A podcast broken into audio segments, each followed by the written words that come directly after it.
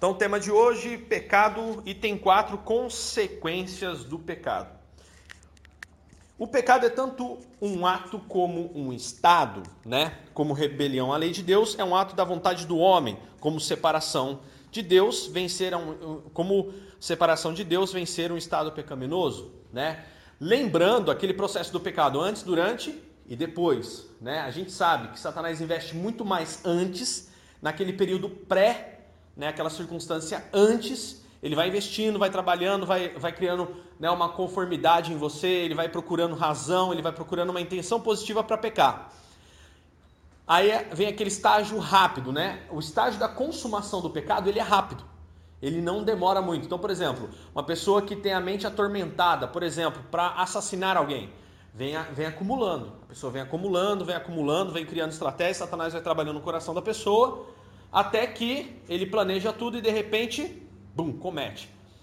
O cometer assassinato é rápido. O cara vai lá, tira e acabou. Agora, o estágio posterior é que pode ser eterno, tá? Então o estágio anterior é muito demorado, vai trabalhando, às vezes leva anos trabalhando um pecado na cabeça da pessoa, uma consciência pecaminosa. Quando passa a agir, esse, essa ação é rápida, mas a consequência talvez desse pecado ela é longa. Então, essa, essa consequência pode até ser eterna se não houver arrependimento. Lembrando que no caso de assassinato, é, existe uma consequência terrena e uma consequência espiritual. No caso de assassinato, a consequência terrena, prisão, e se estiver nos Estados Unidos, morte, né? vai, vai ser executado, pena de morte. Se estiver preso no Brasil, né? prisão perpétua aí, dependendo do caso, crime doloso com intenção de matar, a pessoa vai presa. E as consequências, Daniel, da esfera espiritual, se houver um arrependimento verdadeiro e, e, e, como se diz, declarado, só Deus sonda o coração e sabe do verdadeiro arrependimento. Então, pode haver arrependimento por parte de uma pessoa que deseja né, se voltar para Cristo mesmo após as circunstâncias de pecado? Sim, sim. Logo, o que acontece? Pami, se quiser dar uma atividade para as meninas, a Carol não veio hoje, tá? Tá bom. Bom, e aí? Então a gente tem que prestar muita atenção nisso. E agora a gente vai começar a analisar um pouco mais essa terceira, o terceiro estágio. Então a gente já analisou o estágio anterior, como que Satanás se infiltra. Ele vai sempre buscar uma intenção positiva para poder ancorar o pecado ele, e, e te dar razão para executar. Segundo, a gente viu sobre as práticas do pecado que foram foi o item 3 e agora a gente começa a analisar o pós, que é o terceiro estágio do pecado. Bom, segue-se uma dupla consequência. O pecador traz o mal sobre si, mesmo por suas más ações, e incorre em culpa aos olhos de Deus. Duas coisas, portanto, devem distinguir-se: as más consequências que seguem os atos do pecado e o castigo que virá no juízo. Ok? As Escrituras descrevem dois efeitos do pecado sobre o culpado. A primeira é seguido por consequências desastrosas para a alma. E o segundo trará da parte de Deus o positivo decreto de condenação. O pecado interrompeu a comunhão entre Deus e o homem. Deus convivia com o homem em comunhão e cooperação maravilhosa, como nós vimos em Gênesis 2, versículos 18 e 19. Está lá. Deus vinha, conversava com o homem, dava ordens para ele, passava instruções para que ele pudesse aprender e conviver. Esse era o relacionamento de Deus com o homem, uma amizade e uma amizade instrutiva, uma amizade instrutiva. E isso até hoje é assim. Pedro deixa isso muito claro, ele entendia muito bem o relacionamento dele com Deus, quando Pedro, é, Jesus olha para aquela circunstância toda, ele fala palavras que eram difíceis das pessoas aceitarem, porque não era uma mensagem popular. Pedro, é, Jesus, durante uma pregação, fala: Olha, vocês têm que comer da minha carne e beber do meu sangue. Isso escandalizou as pessoas. E Jesus falando que as pessoas deveriam mudar. E Pedro e alguns discípulos chegaram e falaram assim: Nossa Senhor, mas essa mensagem é muito dura para seguirmos. E as pessoas começaram a sair. E aí Jesus vira para os discípulos e fala: Algum de vocês quer ir com eles? Pode ir. E aí Pedro faz uma exclamação muito clara de quem entendia e conhecia Jesus: Mestre, para onde iremos nós se só tu tens palavras de vida eterna? Então, Pedro, ele cria um senso. Então, por exemplo, hoje, Daniel, qual é a relação que Deus quer ter conosco? Jesus quer ter com vocês uma relação de pai com filhos, tá? E que relação é essa? Não é um pai carnal, não é um pai humano. Embora a figura do pai humano tenha que se espelhar na figura de Deus, né? Na instrução, no prover, né? Aquele Deus Aba do Antigo Testamento, o provedor, essa mesma figura é a que Deus hoje através do Espírito Santo se manifesta a nós. De que forma? Poxa, eu quero ser um pai melhor. Ore, peça a Jesus que ele te ensine como ser um pai melhor. Ah, eu quero ser uma mãe melhor. Então ore, peça a Jesus para que ele te ensine como você ser uma mãe melhor. Porque esse era o plano original de Cristo. Esse era o plano original da salvação. A, a vivência, a, a, o grande X da questão é que Deus deseja habitar no nosso meio. Deus deseja. Embora Ele tenha preparado um novo lugar para que Ele habite no nosso meio, a terra não há mais solução para a terra, né? a Bíblia fala que a terra está reservada para o fogo. Ele já preparou uma Jerusalém celestial para que Ele habite conosco, no nosso meio. E de que forma? Qual é esse relacionamento? Uma coisa que é muito importante a gente entender desde os, o princípio da Bíblia, você vai ver que o desejo de Deus é nos instruir quanto a tudo o que devemos fazer. E isso é muito declarado em diversas partes. E Jesus ensina isso para nós. O Espírito Santo hoje nos ensina. Então, por exemplo, Senhor, né, uma coisa que eu mesmo, ah, muitas pessoas perguntavam: "Poxa vida, como que as suas estratégias dão certo?" E, né, poxa, você nem passou completamente pela faculdade de marketing e como que as suas sugestões de negócio dão certo? Como que você consegue ter visão para negócios? E a minha resposta às vezes fica um pouco engasgada, porque a pessoa não vai entender o que eu vou responder. Porque pensa, eu chego pro cara que é empreendedor e ele me pergunta: "Cara, gostei dessa estratégia. De onde você tira essas ideias? Você estudou, você leu em que livro?" Aí eu falo para ele: "É que eu li na Bíblia." Foi Jesus quem me ensinou a gerenciar negócio. Eu cheguei num ponto na minha vida quando eu tive clara, clara visão disso, eu falei para Jesus, falei: "Senhor, ensina-me a ser um negociador." Eu quero ser uma pessoa que saiba fazer negócios. E ele me ensinou. E eu pedi para ele sabedoria, pedi conhecimento na palavra, e ele ensinou. Por quê? Ele deseja, ele ama que nós façamos isso. E quando nós pecamos, nós nos tornamos na situação de Adão, ao qual nos afastamos dele e nós começamos a caminhar pelos nossos próprios passos, passos humanos, passos de erro, né? Assim como foi Adão. Então, o interesse de Cristo, quando ele morre na cruz, é para que o pecado fosse vencido e o espírito fosse derramado sobre toda a carne, e o uso desse espírito não fosse somente um espírito de poder, mas um espírito de poder e de sabedoria.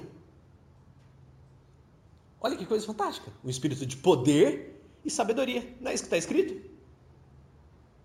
Olha só.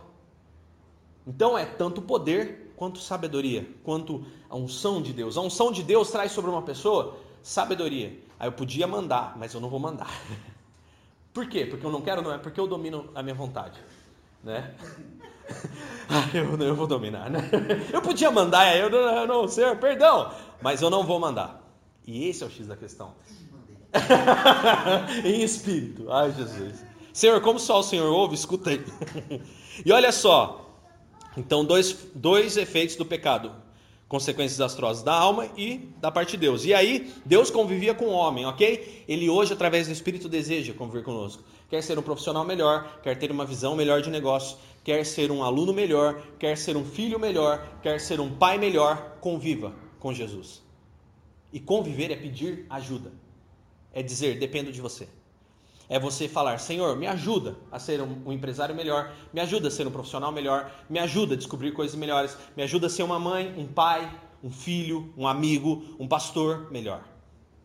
E é assim que a gente consegue conviver. Porém, quando Deus, após a queda, veio ao seu encontro de Adão e Eva, eles se esconderam entre as árvores do jardim, como foi em Gênesis 3 e 8, que é o que eu acabei de dizer. O pecado nos afasta de Deus. E aí pergunta a Deus. É uma pergunta engraçada para Deus, né? Porque esse Deus é onipresente. Ele chega no, no Éden e fala: Onde estás? é, mais, é mais aquela brincadeira que a gente faz com os nossos filhos, né? Cadê o neném do papai? Você sabe que ele está ali. Mas é porque eles gostam disso e eles entendem dessa forma. A pergunta de Deus onde estás, na verdade, mostra que a atitude de Deus para com Adão era agora diferente. A Bíblia diz: as vossas iniquidades fazem divisão entre vocês e o vosso Deus. Ou seja, Isaías 59, 2. Assim, devido ao seu pecado, Adão e Eva foram expulsos do jardim. Mas eles foram expulsos e ainda a gente vê lá no capítulo 3 que quando eles são expulsos, aí Deus, né, fala para eles, gente, vocês estão fora de moda. A moda não é folhinha amarrado com barbante. A moda é roupinha de pele, tal para vocês, pra vocês não ficarem bancando ridículo fora do jardim. Eles não sabiam nem fazer roupa para si. E aí, o pecado torna o homem culpado diante de Deus. Culpa é uma omissão prejudicial, um delito. Na verdade, é uma inobservância de uma regra de conduta. Deus perguntou a Eva: Por que você fez isso? Gênesis 3 e 13. Aquele que tropeçar em um só ponto torna-se culpado de todos. Assim, todo mundo fica sujeito ao juízo de Deus, como diz Romanos 3 e 19. Então, uma coisa que eu preciso entender nesse ponto aqui, que aquele que tropeçar em um só ponto torna-se culpado de todos, é que pecado é pecado. Ah, não, mas eu sou menos pecador. Eu sou menos pecador porque eu só penso, eu não realizo. Pensou, lascou, precisa da graça de Deus todos os dias. É a oração que Deus nos ensina, que nós devemos nos arrepender todos os dias. Perdoa-nos, Senhor. E isso é todos os dias. E aí? Então, eu tenho uma circunstância que pecado é pecado. Não tem o pecadinho, não tem pecadão. Pensei é pecado. Jesus ele deixa isso muito claro quando ele vem ao mundo e fala para eles: olha, adultério não é só quando você pegar o teu irmão fazendo ato. Adultério agora passou, olhou, pensou, pecou. Então é pecado. E o que Jesus queria dizer com isso? Que seríamos todos condenados? Não, que todos nós somos dependentes dessa graça divina a todo instante. Olha só, o pecado faz o homem ficar debaixo da ira de Deus. Romanos 1, 18 ao 20. Vamos ler esse trecho? Romanos capítulo 1, do 18 ao 20.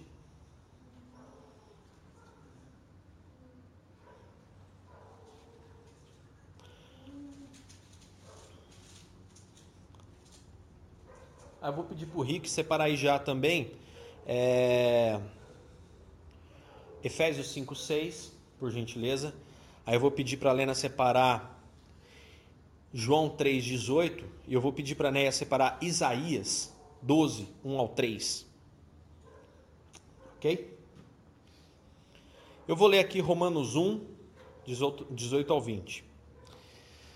A ira de Deus se revela do céu contra toda impiedade e perversão dos homens, que detêm a verdade pela injustiça. Porquanto o que de Deus se pode conhecer é manifesto, manifesto entre eles, porque Deus lhes manifestou.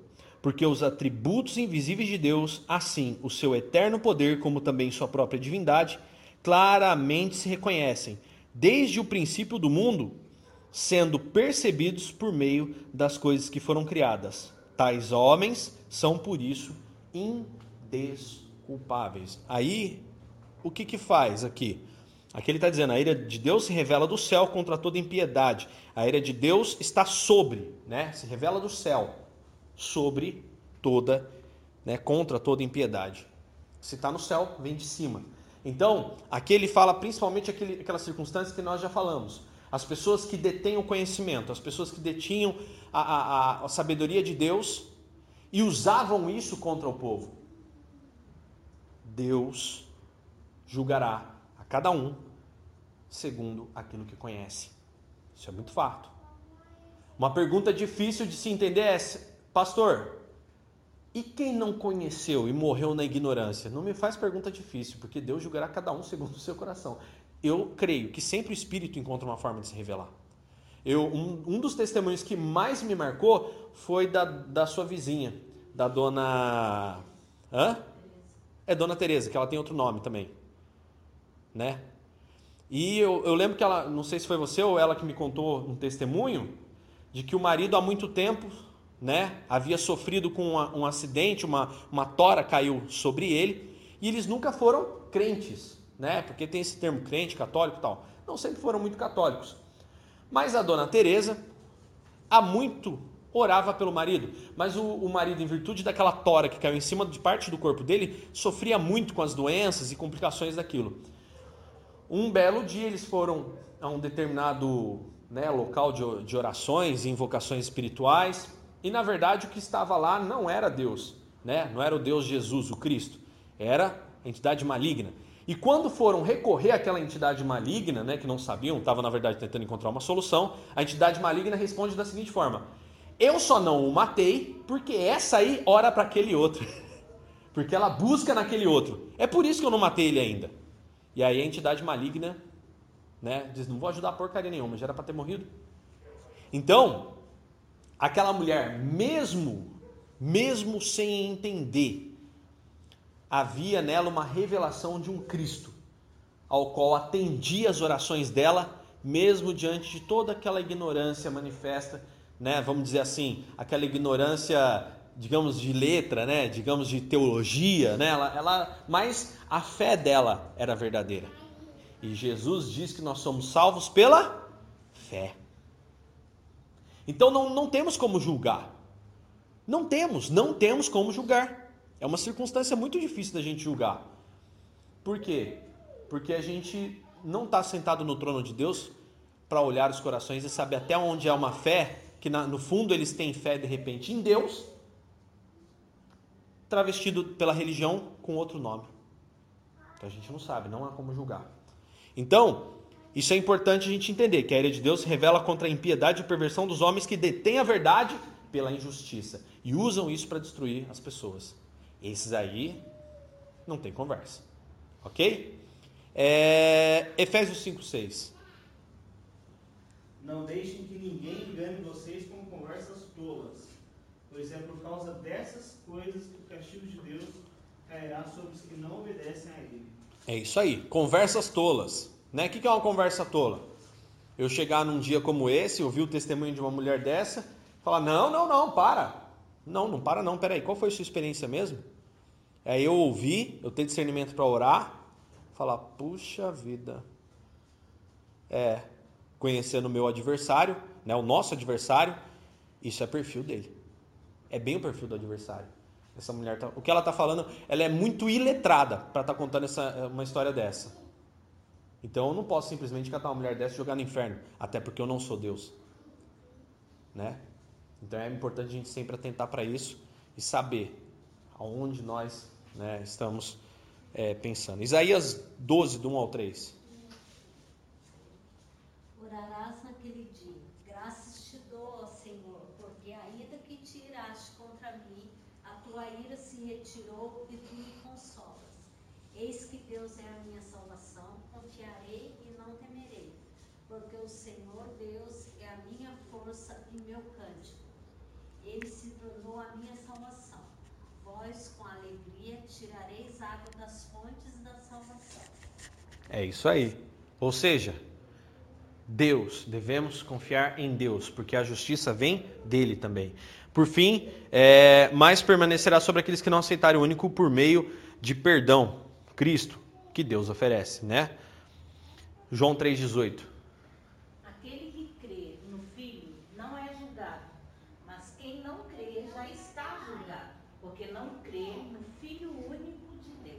Justamente. E se você leu João 3,17, diz que ele não veio para julgar, porque já está julgado. E aí o que, que eu paro e analiso? Será que essa pessoa tem o pleno conhecimento de Deus e a fé em Cristo Jesus? E o quanto essa pessoa conhece, em que nível ela conhece? Então isso é importante a gente entender. E não julgar. Né? Por quê? Se Cristo na pessoa dele, Filho de Deus, um Deus encarnado, como diz em João no, no capítulo 1. Ele diz: Eu não vim para julgar o mundo, porque na verdade o mundo já está julgado. Se ele não julga, quem sou eu para julgar? Lógico, quando a gente fala aqui de julgar e julgamentos, a gente está falando sobre salvação. Vai para o céu ou vai para o inferno? Já está julgado. Você crê em Cristo Jesus? Você crê no Filho de Deus? Você sabe como você crê. E você sabe como você né, tem o seu relacionamento com Deus. Você não crê? Ok, já está julgado. Aí, e Daniel, e com relação às práticas erradas? Aí cai naquilo que Paulo já ensinou. Nós temos discernimento para dis... É, temos, né? Devemos ter pelo menos, devemos buscar discernir. Opa, peraí, isso não é de Deus não. Olha, essa pessoa aí conhece a verdade, essa pessoa sabe a verdade, essa pessoa sabe o que deve fazer, não quer fazer. É o iníquo. É aquela pessoa que mesmo depois de anos, iníquo, não quer, quer corromper. Diga a esse que eu já entreguei a Satanás, expulse-o da congregação com muito amor e carinho, né? Já tem outro lugar para ir, amado. ok? Pessoas que não querem, estão no meio para subverter o povo, estão no meio para tirar das pessoas. Deixe embora, porque não querem continuar. E aí, então, consequência do pecado, então tem essas duas esferas, tá? Uma esfera né, momento terra e uma esfera eterna, ao qual Deus não se agrada, tá? Deus não se agrada de uma pessoa que não se arrepende. Deus não fica feliz de uma pessoa que é, pecou, se lascou, está no inferno. Não, Deus se entristece. Por quê? Porque uma pessoa que acaba a sua carreira, encerra a sua vida, não se arrepende dos pecados, da iniquidade, da mentira e vai ao inferno, Deus olha para aquela circunstância e fala: morreu na cruz por você, para que você pudesse aceitar e você não quis aceitar. Eu costumo sempre dizer uma frase é que diz que lá o fogo não cesse, o verme também, o verme, não cesse, o fogo não se apaga, está em Marcos. Sabe qual é o problema de chegar no inferno? É saber que Deus era real. O problema de estar no inferno, eu acredito que vai ser doloroso, porque quando você pisar no inferno e ver que tudo aquilo é real, automaticamente você sabe que em algum lugar está um Deus que te ama e que morreu por você e você não quis aproveitar essa oportunidade. Então, estar no inferno, eu acho que muito mais doloroso do que qualquer dor, é, né, vamos dizer, física, humana, que quer que seja, vai ser a dor de saber que Deus é real, que Jesus é real.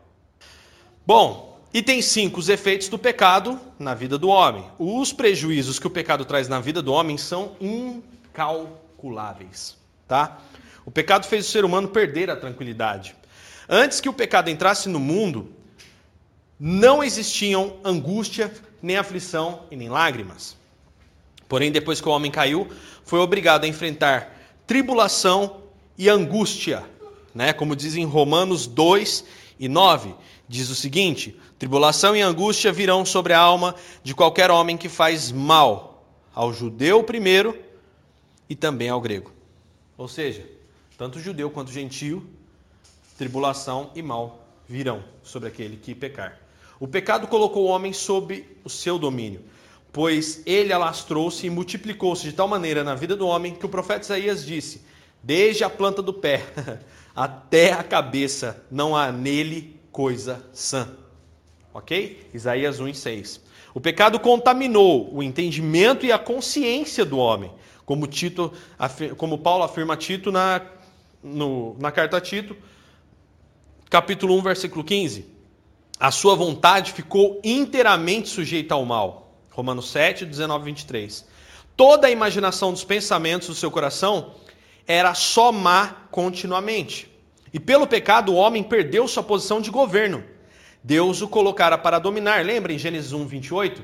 Que Deus dá um governo ao homem? Porém, pelo pecado, o homem torna-se dominado, não somente pelo pecado, mas também pelas coisas criadas. Tá? Então, uma coisa que é importante a gente entender é que quando pecamos, perdemos o domínio, perdemos o governo. E hoje na nossa vida isso é importante a gente entender, que quando nós pecamos, é importante que Jesus ensina que nós oremos todos os dias arrependendo dos nossos pecados, porque ele sabe que todo dia pecamos. É importante a gente ter a consciência de que pequei, peraí, deixa eu me arrepender disso e ver se isso não é uma iniquidade e se isso não está se tornando um hábito.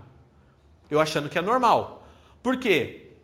Aí eu começo a perder domínio de áreas da minha vida, começa a escapar da minha mão e eu não consigo mais trazer de volta.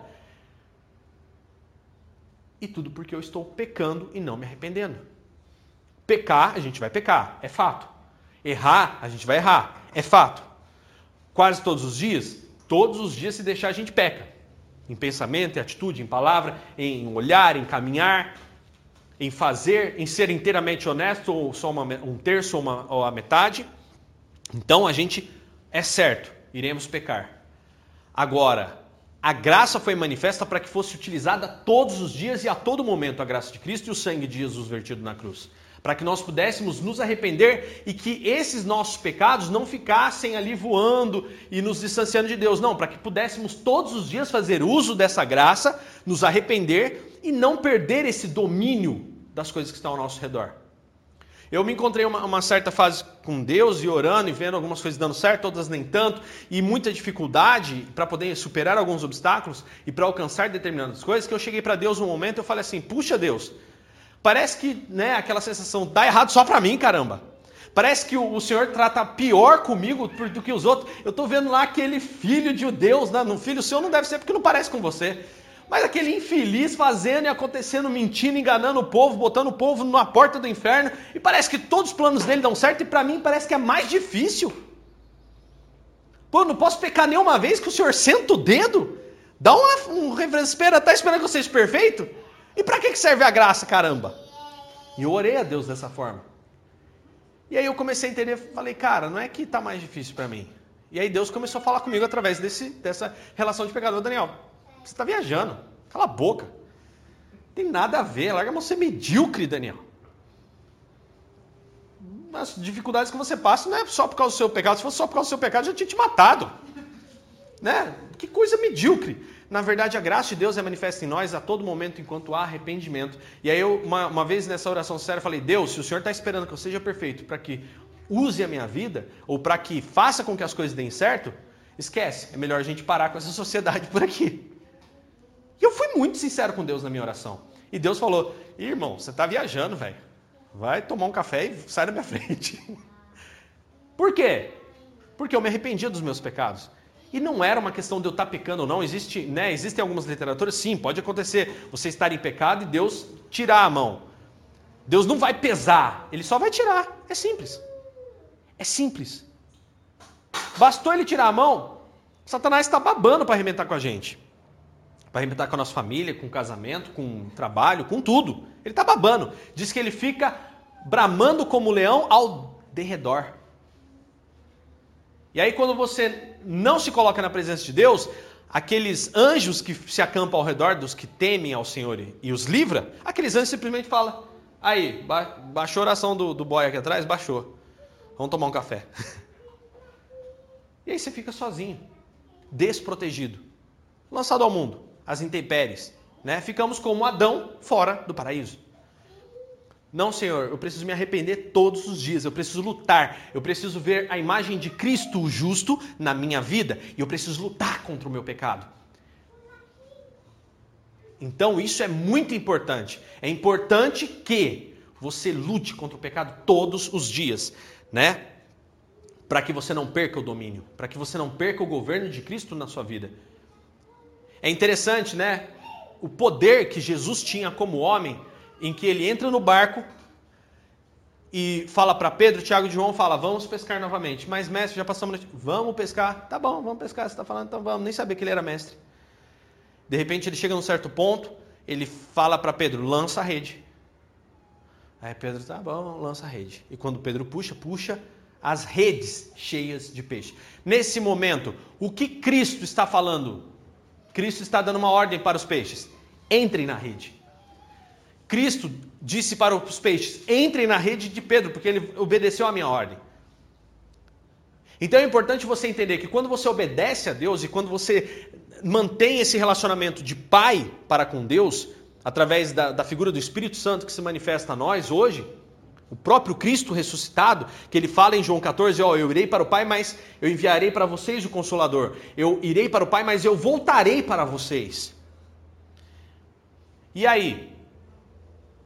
Nós temos que entender que quando nós obedecemos, quando nós estamos nessa posição de arrependimento contínuo, de o que, que acontece? Não nos é tirado o governo. E aí nós governamos, falamos, Senhor, eu vou aqui, você vai por fé? Sim, eu vou por fé. Então Deus fala: recursos venham. No momento da necessidade. Não para sobrar, nem para perder, nem para estragar e nem para te espanar. Não. Eles vêm no momento certo. Uma porta se fecha, a outra se abre, você está caminhando para lá. Qual é o seu caminho? Ah, o meu caminho é uma casa para comprar, o meu caminho é um carro para adquirir, o meu caminho. E por que isso? Para minha subsistência, para minha vida, é coisa do dia a dia. Eu não estou buscando isso em primeiro lugar, mas eu estou buscando em primeiro lugar o reino de Deus. E no corriqueiro do dia a dia eu coloco meu pé em fé. Porque eu sei que eu governo. Governar é administrar um bem de alguém, que não é nosso, mas esse dono, ele se responsabiliza quando você anda em obediência. Ele diz aos peixes: entre na rede, porque ele está obedecendo. Quando pecamos e vivemos uma vida de iniquidade, não tem como Deus falar para os peixes: entrem na rede. Não tem como.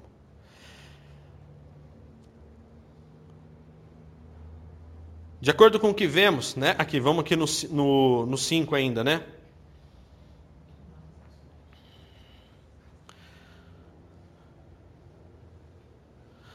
Pelo pecado o homem perdeu a posição de governo, Deus colocara para dominar, porém pelo pecado tornou-se dominado, não somente pelo pecado, mas também pelas coisas criadas. Em lugar de ser senhor, tornou-se um escravo da cobiça, da inveja, da avareza e outras consequências, como diz 1 Timóteo 6,10. Em lugar de governar sobre o pecado, ele se torna escravo dele. O pecado prepara uma plataforma para o diabo na vida do homem. Se o crente ou o cristão é vencido pelo tentador, e o pecado entra na sua vida, deixa nela uma plataforma, uma estrutura para o inimigo exercer uma influência cada vez maior. Mas se resistirmos ao diabo, como diz em Tiago 4,7, ele fugirá de, nós. Quando, porém, o homem obedece ao pecado, os seus membros se tornam sujeitos à imundícia e à maldade. O pecado sujeitou o homem à morte. Deus disse no Éden: Gênesis 2,17: No dia em que dela comerdes, ou seja, no dia que vocês desobedecerem, certamente morrereis. Paulo escreveu que por um homem entrou o pecado no mundo e pelo pecado a morte. Romanos 5,12. Essa palavra se cumpriu no dia da queda. A morte entrou e iniciou seu domínio em três sentidos. Primeiro, a morte física. Deus disse ao homem no dia da queda: Comerás o teu pão até que te tornes a terra. Tornar a terra é morrer, Gênesis 3,19. Assim, a morte física, ou a separação do espírito e alma do corpo, como diz em Tiago 2,26, começou desde o dia da queda. Deus, já no Éden, falava de dor. A doença é o início da morte. Ok? Existe uma segunda circunstância, morte espiritual. É a separação entre homem e Deus. Por isso a Bíblia fala do homem não crente como de um morto, como em Lucas 15, versículos 24 e 32. Em Mateus 8 e 22, Jesus fala desses dois tipos de morte, ou seja, morte espiritual e morte física. Ok? E existe uma segunda morte, Apocalipse 26, 20, versículo 6. Significa a eterna separação de Deus de todos que antes da morte física não aceitaram a salvação. É bem verdade que a Bíblia afirma que o salário do pecado é a morte. Ok? Então a gente vê aí duas, duas circunstâncias, né? Morte física e morte espiritual. E a morte espiritual, ela, num, num contexto de morte eterna, tá? Então é importante a gente entender isso. Existem pessoas que generalizam isso. Essa uma, da, uma das coisas que mais é, deixam muito claras essa circunstância da morte espiritual nada mais é que misericórdia, Jeová. Amém. Faz parte, criança. Saúde. Amém.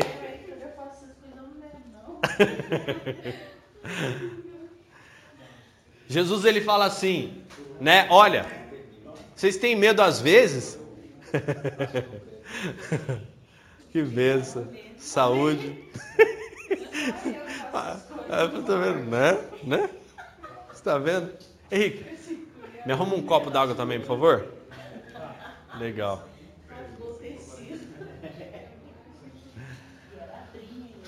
Olha só, Jesus ele fala de uma circunstância, os discípulos estavam muito preocupados, por exemplo, com uma situação de perseguição. Jesus começa a alertar, olha, virão perseguições, tal, tudo mais. Mas Jesus alerta para o seguinte: não tenham medo de quem pode matar o corpo. Não tenham medo de quem pode matar o corpo de vocês. Temam, num sentido não de ter medo, mas respeitem, obedeçam antes aquele que pode matar a alma e lançá-la no inferno, que é Deus. Tá? Então é importante a gente entender isso, que Jesus fala: temam antes de mais nada a Deus. Dani, onde é que está isso? Vamos lá em Mateus.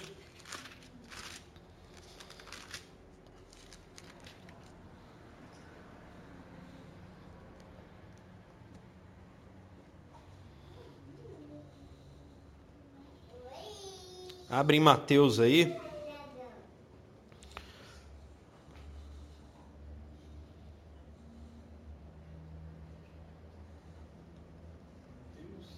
Isso. Vou abrir aqui. Mateus 10.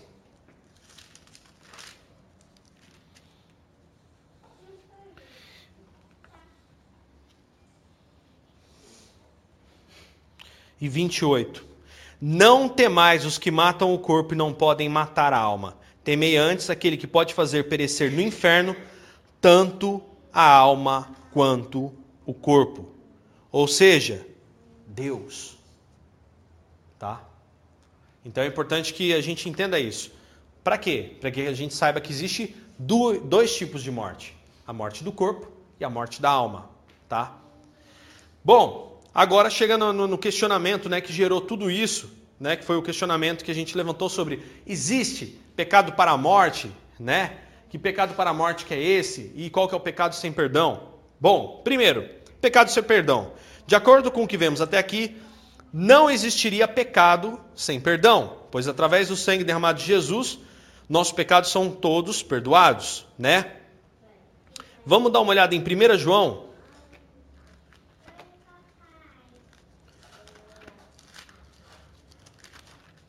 Primeira João no capítulo 2,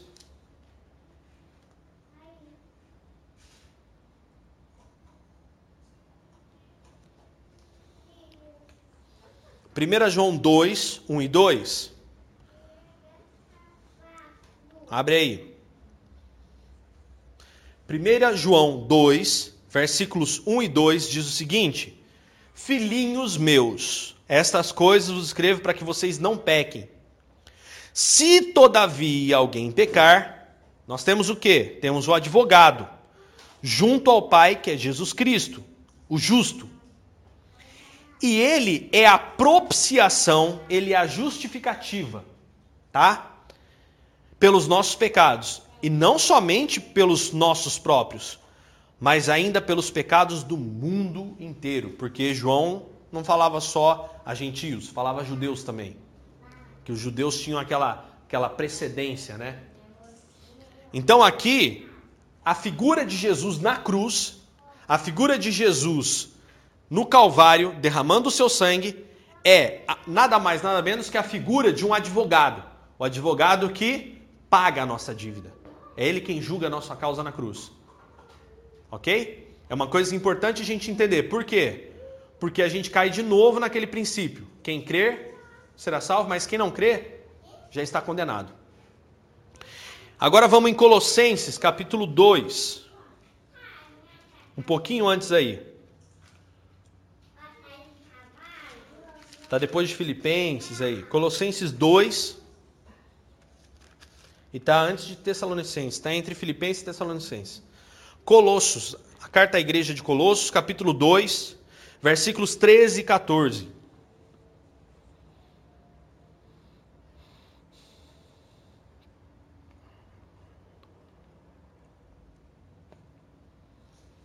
Aqui Paulo vem falando acerca da, da propiciação, do perdão, né? Na verdade, a circuncisão do coração de cada um de nós. Vou esperar que todos encontrem aí Colossenses 2, 13 e 14. E a vós outros, que vocês estavam mortos pelas suas transgressões, ou seja, pelos seus pecados, e pela incircuncisão da vossa carne, Deus, né, vos deu vida juntamente com ele, perdoando todos os vossos delitos. Jesus, né, a vida de Jesus ressuscitado, nos traz vida. Como que isso é possível? Versículo 14: tendo cancelado o escrito de dívida, que era contra nós e que constava de ordenanças, o qual nos era prejudicial. Removeu-o inteiramente, encravando-o na cruz. Ok? Ou seja, tudo o que havia de pecado em nós foi pregado naquela cruz. Ok? Mas, talvez você não saiba, né, no texto aqui da, da lição, que há uma limitação. Pois existe um pecado para o qual não há perdão, conforme o próprio Jesus nos alertou. Oh, oh. Existe um pecado que não tem perdão? Sim. Vamos ler? Livro de Marcos. Marcos, no capítulo 3.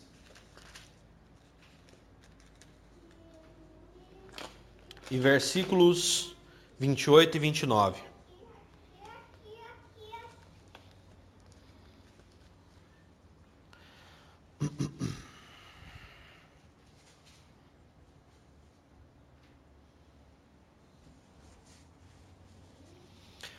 Na verdade, a gente vai ler a partir do versículo 22, ok? Marcos 3, versículo 22 até o 30. Marcos 3, 22 diz assim: Os escribas, que eram religiosos, tá? Eles eram também uma classe de fariseus, de religiosos, e que a, a função deles dentro do templo era ficar escrevendo tudo que era decidido dentro do templo. É como se fosse o escrivão. Os escribas que haviam vindo de Jerusalém diziam: Ele está possesso de Beuzebu. Falando de quem? Jesus. E também falavam o seguinte: É pelo maioral dos demônios que ele está expulsando demônios. Versículo 23. Então, convocando-os, eles chamaram Jesus e lhe disse: lhes disse, por meio de parábolas, né? Jesus chamou eles, falou por meio de parábolas. Como pode Satanás expelir Satanás? Versículo 24. Se um reino estiver dividido contra si mesmo, tal reino não vai subsistir, não pode subsistir. Se uma casa estiver dividida contra si mesma, tal casa também não pode subsistir. Versículo 26.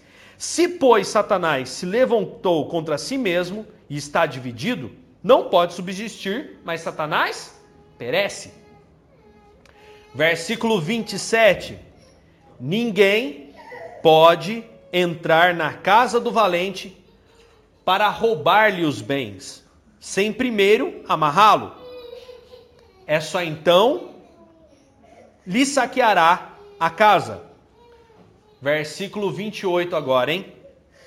Em verdade, vos digo que tudo será perdoado. Agora preste atenção que ele está falando com escribas e fariseus. Em verdade digo a vocês que tudo será perdoado aos filhos dos homens, os pecados e as blasfêmias que proferirem. Mas aquele que blasfemar contra o Espírito Santo não tem perdão para sempre visto que é réu de um pecado eterno. Isto porque diziam: está possesso de um espírito imundo. Ok? Perfeito? Olha só, vamos observar algumas coisas aqui importantes. Primeiro, Jesus não estava falando com gentios. Jesus não estava falando com leigos. Jesus não estava falando com qualquer pessoa. Jesus estava falando com os religiosos. Jesus estava falando com pessoas que entendiam. Jesus estava falando até então com aqueles que dominavam o conhecimento. E eu acho que a gente já leu várias passagens que existe um certo peso sobre aqueles que dominam o conhecimento e usam esse conhecimento para subversão. Aqui não mudou a regra. É a mesma regra. Agora vamos continuar. Deus perdoa todo e qualquer pecado, independente da sua gravidade, mas a blasfêmia contra o Espírito Santo não tem perdão, em nenhuma hipótese. E isso não, se, não deixa de ser assustador. Mas será que a gente parou para pensar qual o critério para que ocorra a blasfêmia contra o Espírito Santo? Blasfemar, agora a gente vai começar a entender, significa falar de uma forma injuriosa sobre alguém. E para realizar tal ato, com consciência, claro, é preciso antes ter um conhecimento prévio sobre aquele alguém. Ou pelo menos acreditar que se tenha num nível de igual para igual. Pois, por princípios, logo alguém não falaria de algo que não conhece. E ainda que fale, aí a gente entende que Deus não leva em conta o tempo da ignorância. Vamos lá em Atos 17? Abre aí. Atos capítulo 17, versículos 29 ao 30. Atos 17, versículo 29. Sendo, pois, geração de Deus, não devemos pensar que a divindade é semelhante ao ouro, à prata ou à pedra. Trabalhamos pela arte, trabalhados pela arte ou a imaginação do homem. Ora, não levou Deus em conta os tempos da ignorância. Agora, porém, notifica aos homens que todos, em toda parte, se arrependam. Só para a gente poder entender, né? Sendo, pois, geração de Deus, não no sentido que todos os seres humanos possuem algo de divino em si, nem de que são todos filhos, seus filhos remidos, mas de que todas as pessoas foram criadas e receberam vida de Deus. Tá? Então aqui, por exemplo, quando a gente fala que Atos 17, 29 ao 30, está muito claro. E tem uma passagem ainda no, no Antigo Testamento que fala sobre lançar os seus pecados no mar do. Isso daí é arrependimento. Ou seja, uma condição de ignorância não é levada em conta. Ainda que uma pessoa blasfeme contra Jesus e Jesus olha, você nem me conhece, bicho. Por quê? Porque senão a salvação ateu seria negada. Mas eu conheço casos e mais casos de ateus que falam do que não sabe porcaria nenhuma, aí o cara vai ler a Bíblia e se converte. Que foi o caso do filósofo Pondé. Pondé é um filósofo e ele era totalmente ateu, só que quando ele falou, não, eu sou ateu, mas agora eu quero ler a Bíblia para ter base no meu ateísmo. Lascou. Foi ler a Bíblia, converteu. Porque ele conheceu a verdade. A verdade liberta. E aí? Então, ó, sendo assim, para que algo se, para que algo se torne imperdoável, deve-se ter um conhecimento amplo acerca e observe que aqueles para os quais Jesus direciona essas palavras não se trata de uma classe de pessoas ignorantes. Não. Eram escribas, estudiosos religiosos do templo de Jesus, no tempo de Jesus. Ok? Esse pecado se torna imperdoável, visto que se trata de apostasia. Ok? O que é apostasia? Renúncia de uma religião, crença, abandono de fé, experiência na, né, na esfera da, da era cristã, uma renegação. Né? Olha o que, os, o que Paulo fala sobre apóstatas. Vamos lá em 1 Timóteo.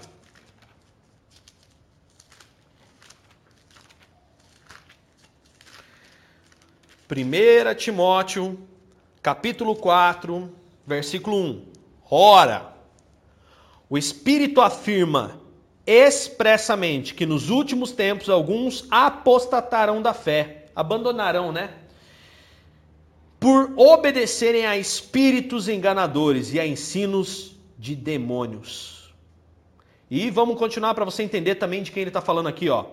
Pela hipocrisia dos que falam mentiras e que têm cauterizado a própria consciência que proíbem o casamento e exigem abstinência de alimentos que Deus criou para serem recebidos com ações de graças pelos fiéis e por quantos conhecem plenamente a verdade, pois tudo que Deus criou é bom e recebido com ações de graças, nada é recusável, porque pela palavra de Deus e pela oração é santificado.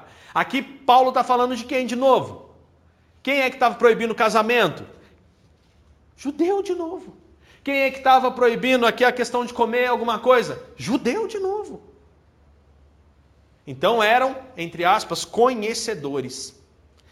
Então, e aí? E aí é onde a pessoa cai, pelo seu grande, aspas, grande conhecimento. E claro, a condição descrita, né? Em João 3,18 que a gente já leu. Quem crer será salvo, mas quem não crer já está julgado. Que aquele que não crer já está condenado, afinal, não terá como crer o suficiente para receber o perdão purificador de Cristo. Então, por exemplo, uma coisa que eu ouvi um, um, um incrédulo, né, uma pessoa que não, não crê plenamente em Deus, a pessoa falou assim: Poxa, eu fico abismado de ver o que alguns pastores fazem. Mas eu posso dizer uma coisa para você, Daniel? Eles nem acreditam em Deus. Porque se eles acreditassem em Deus, eles teriam medo fazer o que fazem. Eles teriam medo. Então, acontece, Daniel, e o que, que acontece com esses pastores, líderes, pessoas até mesmo hoje em dia? Vamos trazer. Antigamente eram os fariseus, hoje são os religiosos dentro da igreja. Tem um conflito que está acontecendo na, na, em Israel, não sei se você acompanha, mas lá em Israel é obrigatório servir o exército, o homem por três anos e a mulher por dois anos.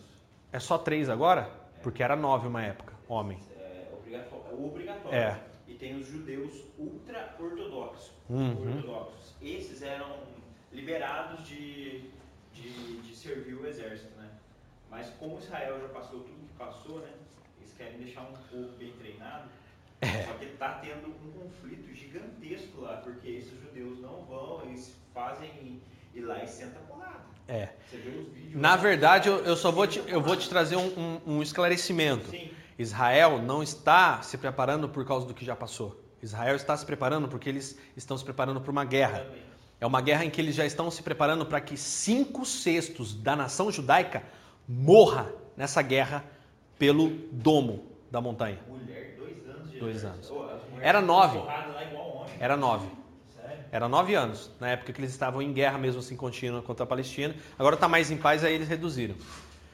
E aí, uma coisa que a gente precisa clarear para os nossos dias como cristão é que esses religiosos são aqueles que julgam, aqueles que apontam o dedo, aqueles que falam, olha, isso é pecado, vai para o inferno, não sei o quê, e a pessoa lança a pessoa no inferno, religiosamente falando. Criam dogmas, aquilo que a gente estava até conversando antes do estudo aqui, igrejas que criam dogmas que eles mesmos não conseguem suportar o próprio peso do jugo que eles criam. Então isso é, é, é cauterização, que Paulo fala aqui, ó, pela hipocrisia dos que falam mentiras, mentiras e tem cauterizada a própria consciência. O que é uma, uma, uma consciência cauterizada? O que é uma cauterização? Você corta e queima com fogo.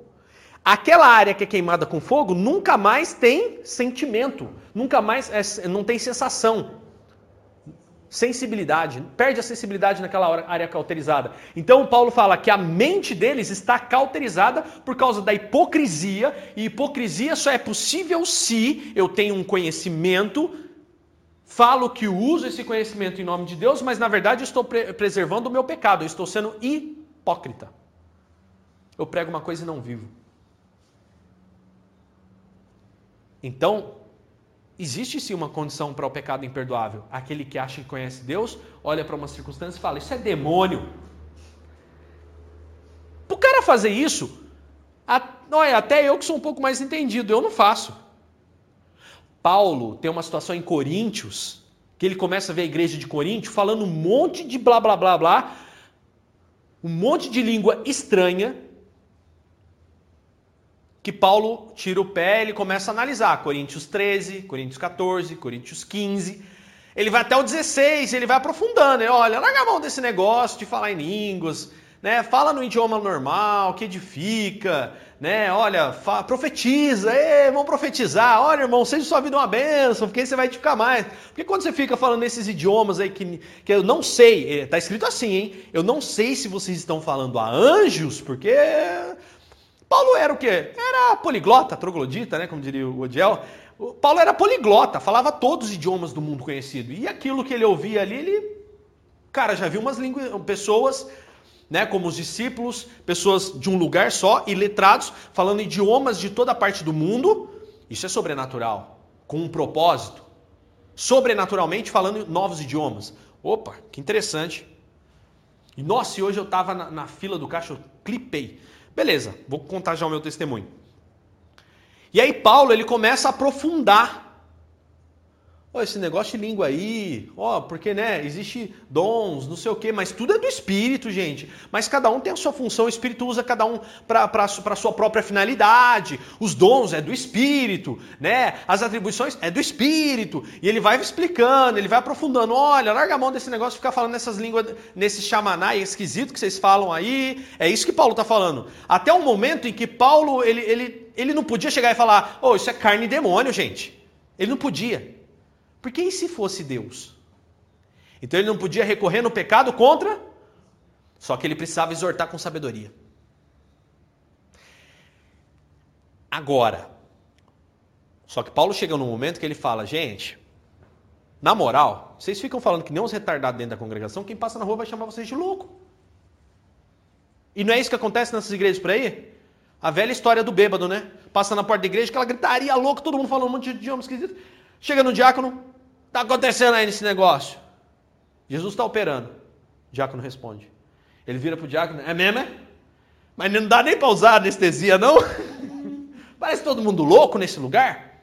E Paulo fala isso. Ele fala, cara, vai passar gente na rua e vai achar que vocês são loucos. Para com isso. Fala no idioma. Fala, pode, pode todo mundo gritar, se animar, que nem num, num jogo de futebol, num, numa final de partida de, de qualquer coisa, uma vibração por causa de, de uma Copa do Mundo, sei lá. Mas glorifiquem num idioma conhecido para que as pessoas passem, entrem no meio da congregação, sintam-se edificadas. Pelo que vocês estão glorificando e pelo que vocês estão falando, profetizando bênçãos, proferindo bênçãos na vida dessas pessoas. Então, Paulo toma esse cuidado para não pecar contra o Espírito. Ele vai ensinando tal, mas ele fala: Ó, não sei o que vocês estão falando, de repente eu não conheço, de repente é, não sei se vocês estão falando a anjos. Ele não fala que existe língua de anjo. Ele não fala. Mas ele fala, não sei se vocês estão falando a anjos, de repente, vai que eu não sei, não entendo nada, mas, né? Ele dá uma de louco, ele dá uma de João sem braço. Ele usa a técnica que ele mesmo fala lá em outro livro, que ele fala, ó, fiz-me de louco para ganhar um louco, fiz-me de não sei o quê, fiz-me de tudo para ganhar todo mundo e levar pelo menos uns dois ou três ali a consciência do reino de Deus. Ele usa isso claramente no livro de Coríntios. É importante a gente entender que a Bíblia não é só palavra, mas a Bíblia é um, uma consciência, é um pensamento. Se uma pessoa escreveu, Paulo escreveu uma coisa numa carta, é fato que essa, esse mesmo pensamento, o que prova que as outras cartas são de Paulo, é que esse pensamento é o mesmo, não muda. Então isso é importante a gente ter inteligência para entender. E aí o que, que acontece? Paulo não peca. Ó, não estou aí para saber, né? De repente vai que vocês estão falando anjos mesmo, né? Aí até hoje, o povo começa a deitar pro chão, rolar, gritar que nem um xalamanaia, não sei o quê. Sei lá o que eles estão falando. É língua de anjo, pastor. Muito me encabula isso. E se o anjo precisar, é, é um código secreto entre eles, um idioma especial, alguma coisa? Porque, por exemplo, o anjo faz uma missão na África. Será que Deus não dota o anjo para ser poliglota sobrenaturalmente? Ele não, não tem como falar o idioma do africano? E aí ele sai lá da África e vem para o Brasil fazer uma missão. Ele tem que trazer um intérprete. Ele chama um anjo intérprete daqui do Brasil e fala assim: ó, traduz aí para o camarada. Não faz sentido. Não confere a missão do anjo. Não confere. E aí Paulo fala: ó, acho que vocês estão se edificando assim, estou vendo que vocês estão animadão aí e tal. Mas então faz isso só em casa. Já que vocês estão se edificando com isso, já que é edificando, faz, faz, faz no seu cantinho, na sua, quietinho, baixinho. Fala, fala só para você. Então vamos fazer o seguinte, eu acho muito legal as estratégias desse trecho de Paulo. Você vê que são estratégias que ele vai usando para que ele vai cortando né, a asa do povo. Já que tem língua estranha, então é o seguinte: o mesmo espírito que fala em língua estranha, esse espírito não é de engano, ele manda traduzir. Se alguém se levantar falando, então tem que levantar outro traduzindo. Opa, amarrei, peguei eles agora. E até hoje acontece, foi um critério que aconteceu. Hoje eu estava no supermercado, de repente eu escutei um, um, casal falando um idioma que eu não sabia qual que era. Mas sabe quando você escuta o cara falando idioma, você hum, tum, acende uma luz? Eu já tive experiência de, de línguas em outros idiomas, só que eu sabia que era um idioma específico. Eu sabia que eu estava falando em algum idioma que eu não conheço. Mas não era nenhum idioma de fora da terra. E foi um particular meu com Deus no cantinho. Ele não é que nem um louco, não, não, não, não. Meu particular com Deus sendo edificado. Quando eu escutei o cara falando, era o idioma que eu, fa... que eu cheguei a falar algumas vezes. E é engraçado, porque quando você fala naquele idioma, escuta outra pessoa, fala, caramba, acho que eu já passei por isso. Então você identifica. E isso é importante a gente entender. Que Deus não é um Deus de confusão, Ele é um Deus de propósito. Ok? Fechando o assunto, concluindo. Bom, devemos sempre estar em alerta, vigiando e orando para não cairmos nas astutas ciladas do inimigo, pois ele lança as suas ofertas para nos tentar e fazer com que pecamos. Mas se pecarmos, 1 João 1 e 9. Se confessarmos os nossos pecados, Ele é fiel e justo para nos perdoar os pecados e nos purificar de toda injustiça. 1 João 2 e 1. Filhinhos, essas coisas vos escrevo para que não pequeis. Mas se alguém pecar, temos um advogado para com o Pai, Jesus Cristo, o justo. Ok? Então, né, a gente fecha esse assunto né, clareando muito bem essa questão do pecado imperdoável. E tem também uma circunstância lá em João, né, que é uma circunstância um pouco mais é, aterradora, né, que daí eu abro só um parênteses aqui, que a gente vai, ver, ó. Para a morte. Deixa eu achar o verso. exemplo assim, que a gente vê que as pessoas estão sendo enganadas com o nome de Deus. Eu posso, eu tenho que falar também isso aí? Oi? Não, se você pagar aqui esse dízimo aqui, fulano vai ser curado. Entendeu? É, Se você passar por isso, você vira na cara dele, irmão, para com isso. Dízimo tem nada a ver com cura. Tem a ver, fé tem a ver com cura, não dízimo. Dá um não na cara da pessoa. Entendeu? Eu fui numa igreja, o pastor estava falando que a mulher, ele orou, tinha um puto caroço, ele orou, não, não saiu. Fui na igreja, tava lá. E Aí a mulher passou, ele falou pra mulher passar o envelope de dízimo dela três vezes, passou e curou. ela. cu- mas curou? Curou, ele falou que curou. Ele falou que curou. não, Ah. você viu ela curada? Não. Ninguém viu. Ele tá contando, ele ficou falando, contando, não, você tava lá no dia, não sei o que, você tava lá no dia, você viu? pessoas que falam que estavam lá testemunhar. Irmão, passa o envelope do dízimo na cara aí que vai dar, baixar esse caroço aí, escalão. Poder Que não acredito no poder do dízimo. É. É Rinodê. Ó, abre aí 1 João 5. Uma orientação sobre orações. 1 João 5, versículo 14. Tá?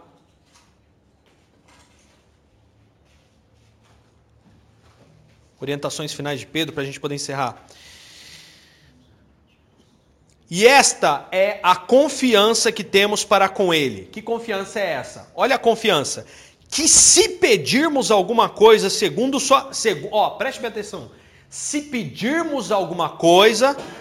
1 João 5 e 14. Primeira, 1 João 5, 14. Qual que é a confiança? Que se pedirmos alguma coisa, segundo sua vontade, Ele nos ouve. Ok? Versículo 15, lá de 1 João, um dos últimos livros do Novo Testamento.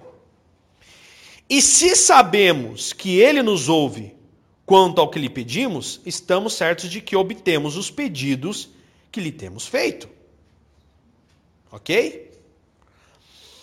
Versículo 16: Se alguém vir seu irmão cometer pecado não para a morte, pedirá e Deus lhe dará vida. Aos que não pecam, para a morte. Há pecado para a morte, e por esse não digo que rogue. Toda justiça, toda injustiça é pecado. E há pecado não para a morte.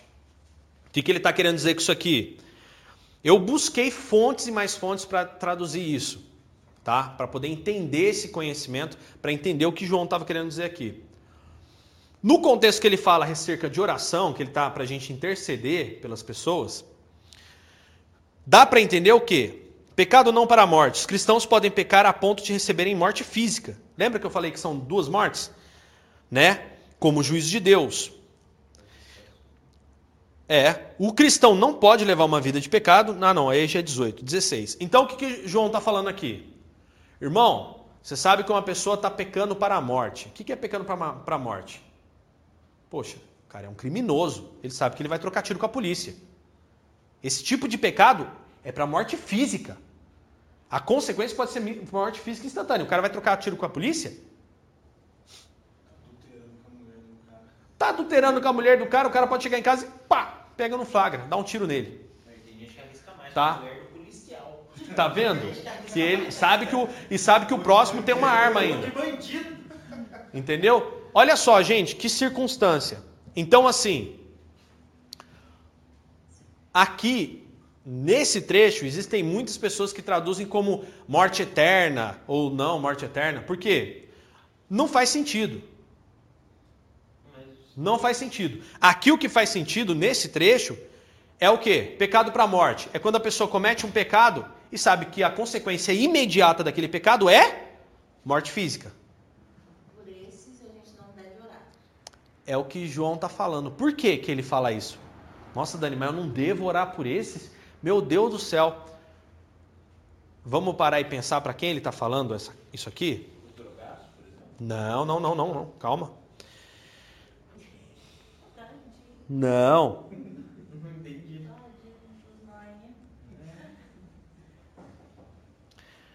Aqui, o que era desde o princípio, que temos ouvido, tal. Só para poder olhar aqui, tá? Essas coisas, depois escrevendo para que nossa alegria seja completa. Cadê? É, mesmo capítulo 2, né? Para quem que é essa, essa mensagem? Essa mensagem é para os cristãos. Tá? A carta deixa a afeição de João por seus filhinhos, bem como sua preocupação com o bem-estar espiritual dos cristãos. Seu texto apresenta vários contrastes: luz e trevas, amor ao mundo e amor a Deus, filho de Deus, filhos do diabo, o espírito de Deus, espírito do anticristo, o amor e o ódio. Tá? Então, quando ele chega aqui, ó, sabemos que ele nos ouve quando lhe pedimos, tá? Se alguém vir seu irmão cometer pecado, não para a morte, pedirá e Deus lhe dará vida. Aos que não pecam para a morte. Há pecado para a morte, por esse não digo que rogue. Ele está falando do irmão. Eu tenho um irmão dentro da igreja, conhece a palavra, sabe a luz do evangelho, cai naquele texto de Paulo, o iníquo. A pessoa está cometendo pecado para a morte, a pessoa sabe, estou na igreja, mas eu vou sair da igreja e eu quero me arrebentar lá fora. Sabe aquele tipo de, de cristão que quer ir para o rebento e um dia ele consegue? Infelizmente, João fala: olha, você está sabendo que a pessoa sabe da consciência do pecado. A pessoa é cristão, é irmão, é irmão, irmão, irmão, da caminhada. E essa pessoa já conhece a palavra. E essa pessoa não crê que tem que abandonar isso. E esse pecado, existem pecados que você comete que não é para morte imediata, como por exemplo, às vezes mentir, é, pensamento maligno, né, rancor, isso não é para morte imediata. Às vezes isso não vai te trazer morte imediata. Mas o cara sai daqui, o cara é um bandido, está sentado, está ouvindo a palavra de Deus, sabe a verdade, vai lá trocar tiro com a polícia? Devo orar por ele? Irmão, se você conhece a verdade, eu não vou nem orar por você. O que você precisa é de palavra. Você precisa mudar a sua atitude. O espinho na carne de Paulo é um pecado? É um pecado. É um pecado. Era uma tentação que ele cedia. Por três vezes pedi ao Senhor que me livrasse um espírito da parte de Satanás que vem e bate na minha cara. Eu acho que nem é literalmente, né? Não, não, o tapa na cara? Não, não, o tapa na cara é a vergonha. Ele pecava e se envergonhava. Humilhação. E aí, tanto é que nesse mesmo trecho, só para você entender, ele fala assim: olha, é...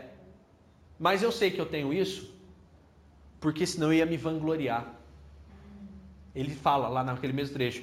Ele fala que essa condição dele é para que ele entenda que ele é dependente da graça. Porque a graça de Deus se manifesta. Tá? Ele, o antídoto desse espinho na carne, uma coisa que é importante dizer, o que é espinho na carne, por que, que é pecado? É porque a, o antídoto para esse espinho na carne era a graça. Porque Deus fala, olha, Paulo, a minha graça te basta. A graça é o antídoto para o pecado. Ele não fala pecado. Ele não fala pecado, mas o antídoto para o espinho é graça na Bíblia, o que é antídoto, o, o antídoto que funciona, né? A graça, a graça é o antídoto do pecado. Então a gente sabe que o espinho na carne é um pecado. E ele fala, um espírito da parte de Satanás que vem e me esbofeteia, me humilha quando eu, quando eu recorro a isso. Um espinho na carne, vontade carnal. Aí no 18, 18. ele fala assim: Sabemos que os filhos de Deus não continuam pecando, porque o Filho de Deus os guarda e o maligno não pode tocar neles. Mas a gente sabe que a gente continua pecando. Aquele que é nascido de Deus não vive em pecado. Não continuamos pecando. Não somos mais iníquos. É. Eu não sou mais. É isso mesmo. Eu não sou mais pecador profissional. Agora eu sou pecador arrependido. Entendeu? É isso que ele está dizendo aqui. Por quê? Aquele que nasceu de Deus o guarda. E o maligno não lhe toca. Quando fala que o maligno não, não lhe toca, é que o maligno vai e caça a alma dele para arrastar para o inferno. Não existe mais isso. Quando você aceita Cristo, há uma nova criatura. Então, com isso, você se arrepende dos seus pecados cotidianamente. Por isso que uma das condutas do cristão, inclusive que Cristo ensinou na oração, é arrepender-se todos os dias. Tá? O cristão é um pecador arrependido. Essa é a diferença. Ele vai continuar pecando por causa da sua condição carnal. Agora, outra outra dúvida minha, assim, que eu Por favor. Quando fala da apostasia, fala de não comer certos alimentos, cai naquela, naquela religião. né? Sim, sim, cai, cai em outra também, outra divisão né, do, do cristianismo, né? O- Mas será que eles sabáticos e tal, tudo mais. Então, vamos lá. Dani, é, e as circunstâncias que nem, por exemplo, quando fala de apostasia aí, só para você entender, é, Paulo depois também, numa- num dos trechos, a Carol até essa semana a gente estava conversando, Paulo fala assim, ó, você não quer comer carne de porco? Não come, caramba. Mas não fica acusando o irmão que come. Entendeu? Irmão, você come carne de porco? Não enche o saco do que come carne de porco. Entendeu? Embora Paulo fala assim, ó, para quem é neófito na fé, vai de boa, vai de boa. Não espana ele não. Ou seja, suporta o fraco. Ó, eu sei que você tem a consciência boa, mas se abstém para você não mandar o outro para o inferno? Olha que situação difícil, você que é fraco, né? Você que é forte, suporta o fraco. Tanto Quem come quanto quem não come. É. Quem não, quem não come não pode julgar e quem Sim. A tatuagem, né, é uma circunstância. O grande problema não está, né? A gente não está. tá vendo, irmão, que pecado? A gente só traga ninguém de fora, né? Imagina se eu trago um irmãozinho, ele é o presidiário, ele aceitou Jesus. E aí o que acontece? Paulo fala sobre os imaturos. A gente tem um cuidado com os imaturos, entendeu? E aí? E aí que, por exemplo, existe algumas coisas que para o outro não é pecado que para mim vai ser. Porque tudo está sendo feito para a glória de Deus. O importante é a gente não julgar uns aos outros. Agora, esse contexto de apostasia é aquele que chega e se sente tão religioso a ponto de lançar o restante no inferno ou ficar ensinando heresia e pregando dissensão. Eu acho muito interessante que dentro do adventismo, né, muitos deles pregam isso. Eles pregam que só eles são a igreja certa. Só que existe já um levantamento, já existe, está crescente pessoas no meio do adventismo que já não pensam assim. Que eles são a única e pura. Um caso desse é o Rodrigo Silva, pastor Rodrigo Silva, o arqueólogo, e ele não julga dessa forma. Como eles, sendo a única igreja santa e imaculada do nosso Senhor Jesus Cristo. Isso é importante a gente entender. Entendeu? Já existem pessoas mais equilibradas no segmento, até mesmo né, do adventismo. Já existem hoje. Eles estão abrindo as portas para isso e está crescendo, né? Conhecendo a verdade, a verdade está libertando a mente deles. Então, a apostasia é abandonar. A apostasia é você, não, vou, não tô nem aí para isso. Então, esse pecado para a morte é aquele pecado de morte imediata. Essa morte que, que, que João fala, ele não clareia muito bem, mas é o pecado de morte imediata. É o, por exemplo, o cara é cristão, é irmão, sabe que se trocar tiro com a polícia, o policial é instrumento de Deus, né? E ele tem autoridade para, se preciso for, preservar a sua vida. E ele, o bandido que entrou numa nessa, sabe, né? Que está correndo o risco de tomar uma chamuscada, infelizmente. Não faça igual o Lucinho, né? Que pegou um programa dele lá de internet, não sei o quê. Não, tem que sentar a bala mesmo, irmão. Tem que tá, tá, tá, tiro na cara do bandido. Não tem, irmão. Eu, eu me compadeço. Eu, como cristão, devo me compadecer. É, entendeu? Joga a bicicleta do Paraíba lá, né? né? Ó, vamos lá. Bandido que é bandido sabe o risco que está correndo. Então, não tem muito o que reclamar. Então é isso. Quando o João fala nem ora, é a mesma situação que Paulo. Ó, já entreguei uns pro capeta aí mesmo, porque esses daí não tem jeito. Expulsa do meio da congregação, porque esse povo não quer arrependimento nenhum. Esse povo quer safadeza no meio da igreja. Então tira eles do meio, porque eles não querem arrependimento. Esse povo é sem vergonha. É o que Paulo fala, hein? E aí, para quê? Porque uma maçã podre, ela e que pior do que isso, ela começa a apodrecer os outros. Não é uma maçã defeituosa, é uma maçã podre. A pessoa não quer o arrependimento. Clareei a dúvida? Ok? Ok? Ok? Mais alguma dúvida acerca disso? Pecado, engano, mentira? Não? Vamos ficar de pé para agradecer a Deus. E na semana que vem teremos um assunto novo.